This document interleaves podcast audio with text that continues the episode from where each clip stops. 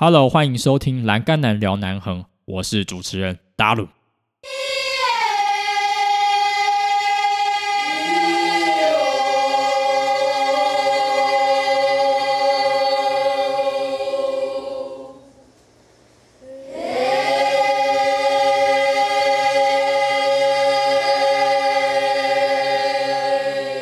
Hello，欢迎你收听经纪人节目。在疫情还没有发生以前，我相信在走的各位应该都会在办公室里面上班。那为什么呢？因为这比较是我们习惯的方式，喜欢和面对面的人沟通，不太习惯操作。呃，现在大家可能 work from home 的视讯软体，然后呢，长期盯着电脑，听着其他同事的发言，比较不是我们习惯的方式。我们可能是面对面的交流。然后大家可能在公司里面待比较久的时间，可能会拿到加班费，会觉得比较有踏实的感觉。因为在整个东方的主流价值里面呢，高工时代表忙碌，忙碌代表某种程度的成功，因为我们被资方需要，因为老板需要我们，我们被看见，我们就可能比较不会被裁员。那家里的另外一半可能觉得说你工作比较晚，然后呢会比较踏实。那我不知道现在。或者是这个观念还是不是用在每个人心中？但至少大部分应该还是这样子。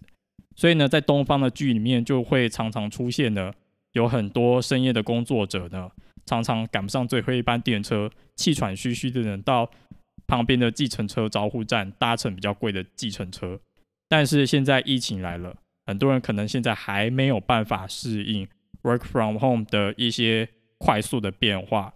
比如说我刚刚讲的视讯软体要怎么操作，那有一些线下的东西要怎么透过网络来处理，有一些线下的工作模式怎么透过电脑的一些软体把它呈现出来，这是现在 work from home 的各位比较需要适应的问题。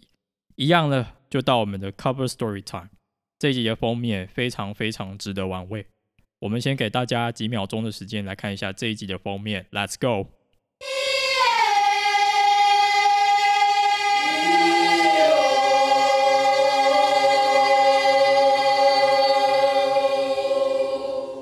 一样的，如果你有在 follow 我的话，应该知道这边是哪边了。这一天呢，交易厅上有四位 freelancer，那包含我在内。虽然呢，我现在是自己顾自己的状态。那左前方那一位，我们先从他说起好了。他在做的工作呢是学术研究，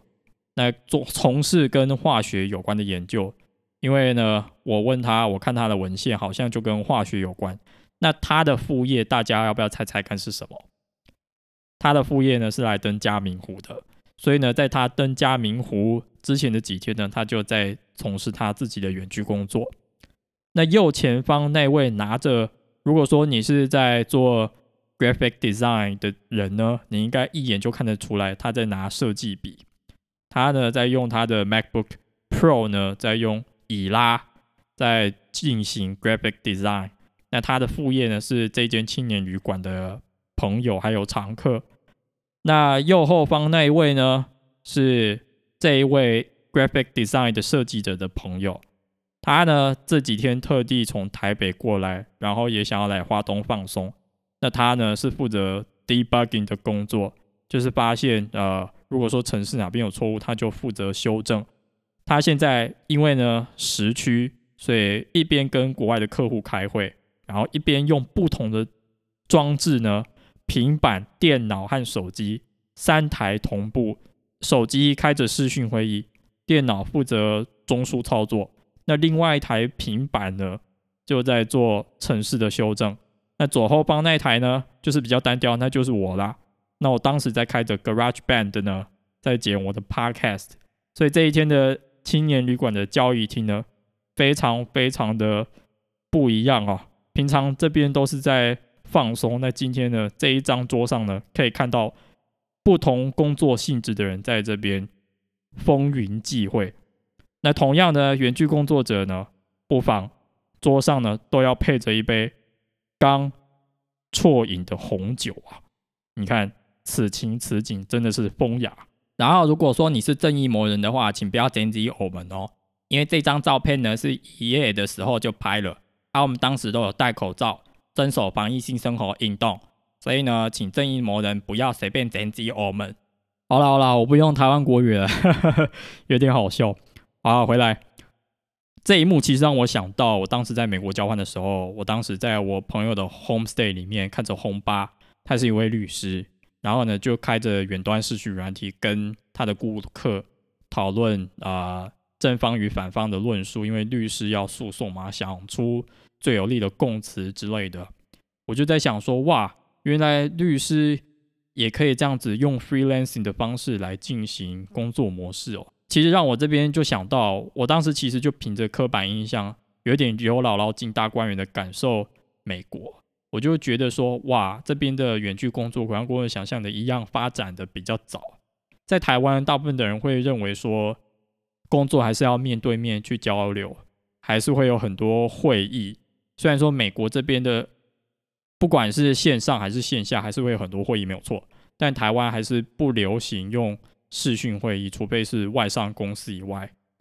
所以，那大多数的人还是会觉得说，呃，远距工作能够提高工作效率吗？那美国这边远距工作已经比台湾发展的早很多了，而且其实在美国远距工作这样实行下来，会让这一些员工更专注于。生活，所以呢，那一天不仅他们有时间提早下班，那我们的轰爸还很热情的用披萨给我吃，因为他那天知道啊我要来，所以特地招待我，然后还跟我讨论了很多我在台湾没有办法讨论的话题，比如说杨基和红袜之间的世仇，然后还有呃爵士乐，还有黑胶唱片，我真的觉得说这边。真的体现的远距工作的好处，重心和台湾可能比较不一样。那这也蛮呼应艾米丽在巴黎那个 “You live to work, we work to live” 这句话哦。另外，我当然也会好奇说，他们是透过什么样的工作平台呢，找到这些远距工作的？所以我特别有请教了那一位 debugging 的工程师，我问他说你是从哪边找到工作的？他跟我分享说他在 Glassdoor 或者是啊，LinkedIn 这一些原本就很成熟的远距工作网站，那其实这一些都是英文界面的啊。他其实也有跟我分享说，想要入 freelancing 有一段时间，因为他原本也是在茫茫大海中找不到工作。其实远距工作也需要透过关系才能入行。你一旦成功入行，然后做出成绩以后呢？你就会慢慢开始不用透过这些网站去找到你要的工作。那另外一个 graphic designer 呢，他好像就是因为有之前有在加拿大常住一段时间，然后他也在加拿大念过书，然后因缘际会的找到这一个总公司位于南非的 NGO 组织工作。那他负责设计的题材大部分就是女性平权这一些主题，所以呢，找到。呃，远端的国外工作呢，不仅是要啊，你有雄厚的英文能力，你可能还要需要有人引入门。其实我人刚从美国回来的时候，我也有想要试着跨入 freelancing 的场域当中，因为那时候整个人回来的时候，身在曹营心在心还在美国，所以还是保有在美国的生活习惯、生活模式还有思想方式，还没有办法呃。回到之前在台湾既有的生态，我当时呢就也跟他们一样，也想要直接跳上这些工作网站呢，去慢慢找我能够做的工作。比如说，我想要当 NBA 写手，然后兼职的 NBA 作家。可是这一些工作呢，呃，不论就是他们虽然写着 freelancing，但是他们说你要在美国，可能礼拜几要到公司一趟，所以这根本就对我来说。很困难，然后也有一些人，我相信有一些留学生会为了这样子，然后呢申请一些呃学生后的工作签证，来呃完成他们在美国工作的梦想。但是我当时就没有想这么多，我就想说是不是一定有呃在台湾能够从事的远距工作，然后结合自己的兴趣。那另外一个问题呢，就是因为我刚刚讲的没有引入门，那也有很多人在美国。然后呢，也有很多人在美国待的经验比你还要久，我为什么不用一个美国人，然后要用你？我其实没有很多东西去证明说，哦，我对 NBA 有热爱，或者是我即使有那个东西的时候，他们还会偏好呃美国当地人来从事 freelancing 的工作，因为他们有美国公民的身份，那我没有，那这是另外一个阻碍。第三个呢是这一些求职网站呢，你如果要解锁更多功能，他们除了基本的功能以外，还要叫你付很多 administration fee，包含 Glassdoor、Linking 都一样。所以呢，我当时就已经可以完全体会工程师在找工作时面对的焦虑，还有面对的未知等等这一些心境的总和。成为一个自由工作者真的不容易。如果说你真的没有产出的话，可能要先自己透过各式各样的啊经历呢，去先磨练自己的技巧，然后慢慢经营出成绩之后，让人看见你。那透过让人看见你的时候，你可能就不用再找这一些就业网站了。有很多什么叫做 behind the curtain job，就是呢，俗话说肥水不落外人田，人家就自然会有幕后的工作给你做。所以呢，真的有人说的好啊，真正最好的工作不会是投在就业网站上的，而是人家主动邀请你的。这个我真的可以体会哦。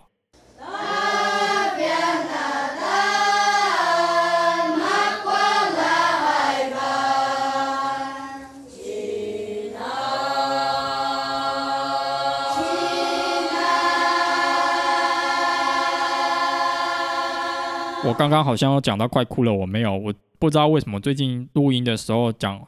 话讲太久就会开始有哽咽的声音。如果说大家觉得不舒服，还请多多包涵哦。接下来我们来讲一下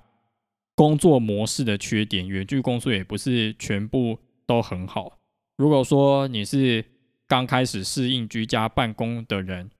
而且你之前又没有在用电脑的话，这对你来说会是一段阵痛期。你会需要学会 Zoom、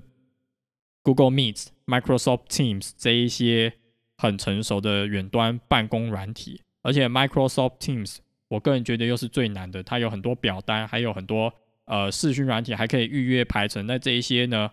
可能你是一个 manager，之前都习惯面对面开会的话，都需要学会这些排程的管理。这一些对于这些人来说会是一个阵痛期。那另外，因为要长期用到电脑，视觉、听觉的刺激会比在实体办公室的还要多得多，因为呢，就根据我之前奔山林呢，在山上进行远距教学，虽然只教那一位学生的实验下呢，远距教学、远距开会，对于耳朵，尤其是戴耳机的话，那个听觉刺激会非常非常的大，就连学生呢，十分钟都已经开始有点要流连游移的感觉了，我们大人呢？更是会趁很多人不注意的时候关掉镜头，然后开始做自己的事情。而且呢，如果说你现在在工作，然后远端会议，同时还要听其他二十几个人发言的话，那个对于听觉刺激、还有视觉刺激、蓝光的刺激，对整个人会身心非常不健康。而且现在又必须要防疫，也不太能出门运动，所以现在在家运动。也变得非常流行，视觉、听觉刺激，还有就是这一段阵痛期会变成说刚接触居家工作者的两大挑战。真的在家里啊，必须要找一些嗜好来消遣。所以最近啊，宅经济的股票都大涨啊，比如说啊，庆向电子啊，哎，我这边没有要报名牌哦，就是宅经济股都。啊，表现都非常的好，我们要报名牌，我再重申一次，那真的，所以最近大家打开 Podcast，亲子之间的相聚时间变多了。最近的排行呢，有很多原本默默无名的啊亲子说故事节目呢，都位居排行榜的高位，这真的是一个奇观呐。如果呢，你因为这一波疫情受害，比如说遭到原本的公司资遣，顿时之间失去了实体工作，可能你也之前也想尝试成为远端工作者，但是也没有成功。这时候你可以思考什么呢？就是找到自己的利基点，然后呢，思考你的优势可以搭配什么样的能力，然后该增进什么样的技巧，就慢慢往这个方向做下去。我这边讲的具体一点好了，就是比以我来说，我找到了南横这个利基点，然后呢，南横可以透过什么样的方式传播出去呢？刚好去年和今年 Podcast 很火红，我选择踏上这条路。我妈听到这边的话，一定会跟我说：“你在跟传播系抢饭碗。”好哦，可能是。那南横怎么样透过 Podcast 传出去？那 Podcast 的技巧。比如说行销技巧、企划技巧、剪辑技巧，那这是我要学的。慢慢透透过这一些技巧磨练，十年磨一剑，期待就是会有人啊看见啊自己在做的事情。比如说呢，我有个朋友呢，他很喜欢看电影，那他呢常常在看最近的剧呢，比如说《火神的眼泪》，那我不知道他有没有写啦。他常常就会发在他的现实动态，然后呢，我常常都需要眼睛 zoom in，然后看得非常非常仔细，然后才看到他写什么。我真的很佩服他呢，能够在享受完一部剧的当下，就能够文思泉涌，把他脑内的想法一股脑儿这样子写出来。他真的是一个非常有想法的大学生哦。我常常看到他就是现实动态，常常看到脱窗一则现实动态要花一个人的眼球五分钟，但是他的现实动态里面非常有内容，然后呢，就是都会分享他独特的所思所感。我真的觉得他有成为电影评论家的能力，像他呢，就是成为像他呢，就可以成为，如果说他想要的话啦，他可以成为啊电影评论家。可是呢，我又不想要。把他就是变成那些电影教我的事的缩影，这种关系你知道吗？就像 Stephen Curry 和 Damian Lillard 一样，Damian Lillard 常常被说为啊，他跟 Stephen Curry 很像，常常 Lillard 就会说我就是我，我会说这位朋友他叫俊俊哦，他就是可以做出自己电影评论家的特色，因为他真的是常常看到这些剧就会文思泉涌。然后呢，我常常也因为他的现实动态呢，受益良多，就会看到就是啊不同角度的观点，让自己就是不会那么绝对或者是固有。我其实是一个很固执的人，然后我也很容易啊有一些既定的刻板印象，还有固有的想法。那我常常就是从他的现实动态，常常从他分享讯息说。啊，学到了很多，让我不再那么僵化，不再那么古板。所以呢，他真的有这种，他的现实动态有这种啊疗化人心的作用，他就可以朝这个方向来努力。我不知道现在你在听 podcast 的你，是不是也有自己想要经营的那一块儿？比如说你对股票有兴趣，虽然现在股票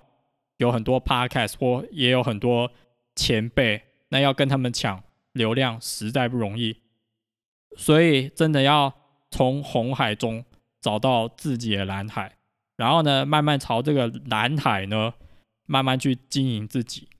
那就期待 hope for the best，看看会有没有人看见你。那虽然我不敢说我这样子也算有什么成绩啊，但是就是至少我现在在做自己想要做的事情，然后也有一些些人。看见当中，如果说你真的没有想法的话，欢迎跟我一样，疫情之后去找一个啊你想要记录的地方，然后透过内容创作的方式把它分享给大家。重点是不要从众，这个时代从众真的会没入人海当中，不会被看见。其实成名呢也是一把双面刃，我必须要讲，因为你成功的时候。你就会被看见，但是你不想要被看见多难呐！讲完这边呢，突然让我想到以前讲自由业，或者是你讲你兼差，然后或者是自由工作者，以前在上那种呃相亲节目，比如说《非常男女》啦，哇，《非常男女》是我小时候还在婴儿的时候的节目啊，但是我也不知道为什么我知道，我就会知道一些很奇怪的东西。还有王子的约会啊，每一次呢，男生上台的时候，在宣传自己影片的时候，讲说他是自由业，然后呢，或者是女生在选男生的时候呢，职业都被写自由业，就是有很多人就会吐槽说，你这个自由业的，你还敢讲这个男生不好，哦，或者是说，哦，你这个男生你是自由业，还敢把自己。讲的天花乱坠，明明就没有收入，还想要来这边找对象之类的。那我不知道现在啊，经过这一番疫情之后，这一些原本被诟病的兼职工作者或者是自由业，大家会不会有不同的印象？这个就要经过时间慢慢的观察哦。但是我相信，在这一些兼职，然后或者是自由工作者的心中。他们一定也会有自己的理想，慢慢迈进。他们只是一段时间在从事自由业，等他们自己的副业呢被看见之后，我相信这一些自由业将会变成他们的主业哦。随着疫情的转变哦，work from home 或者是 study from home 只会变得越来越重要。我相信大家希望，如果说你碰到这些自由业的人，也不要再用以前的眼光来看待这些人，反而是说，反而是要去了解说为什么他们想要从事这样的历程。那他们有没有在呃，就是虚度光阴？如果说他真的是有目的的在往自己的心，如果说他真的是有在往自己的目标迈进的话，真的去稍微去支持他们，比如说去追踪他的粉丝专业。王子约会的时候呢，那时候社群网站还不发达，这些人真的是苦无机会让人家看见。现在呢，社群网络 Instagram、Facebook、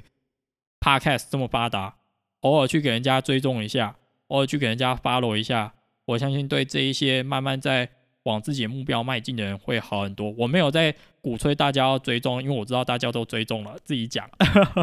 开玩笑，开玩笑。那我突然讲到这边的时候，我也想到啊。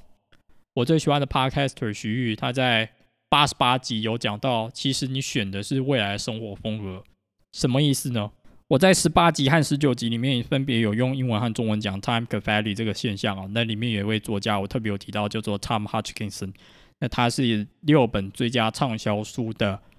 作家，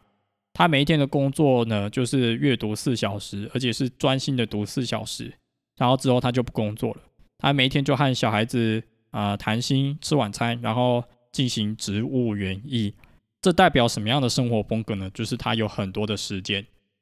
那他有很多的时间的话，他自己会比较有精神，还有精力去和另外一半相处。那我相信，在不管是情侣或者是夫妻来说，沟通都是呃需要的过程。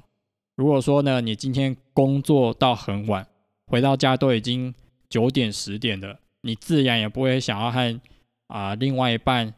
谈工作的事情，或者是没有那个余力去管一些你原本想要花心力的事情，然后变成说彼此之间不沟通，那彼此之间没有心力沟通、心力交瘁的情况下，就很容易吵架。所以，当另外一半是这种能够提供你生活全员，然后呢帮助你啊在忙碌之间给一些曙光的话。这种生活风格的人，不知道会不会适合你，但是至少他能够因为有富足的时间，来让啊你觉得有被分担一些事情。好了，那以上就是今天的节目内容。今天就是从这张封面来跟大家分享之前所看到的远距工作的形态，然后自己曾经也想要踏上远距工作这一条路的甘苦谈。然后呢，我是如何找到自己的利基点？最后呢，其实远距工作生活的风格呢，肯定也是很适合你。之前呢，常常另外一半是远距工作者会被说不成功、不稳定。那现在不知道会不会因为疫情而有所改变？那这就给大家自己慢慢思考喽。其他的内容呢，下一集其实以前到现在就有很多人会问我说：“哎，为什么你现在跑到在地去？你之前不是？”出国留学或交换过吗？或者是为什么你想要就是从在地做一些能够之前海外做的事情？那这样子不就是有点浪费吗？那我会来为大家来解答这一些这两个经验其实能够殊途同归，然后交织处的一些心境。其他内容呢，我们下次见，拜拜，See you on air。